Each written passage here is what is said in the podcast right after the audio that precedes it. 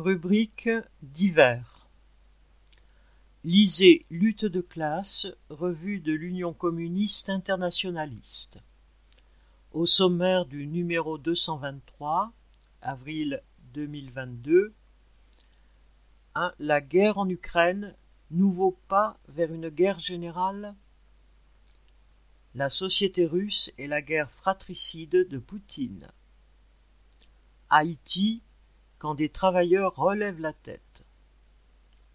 Financiarisation de la santé, le cas des hôpitaux.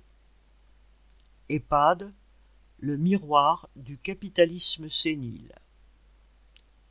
La campagne de Nathalie Arthaud, circulaire électorale, clip de campagne.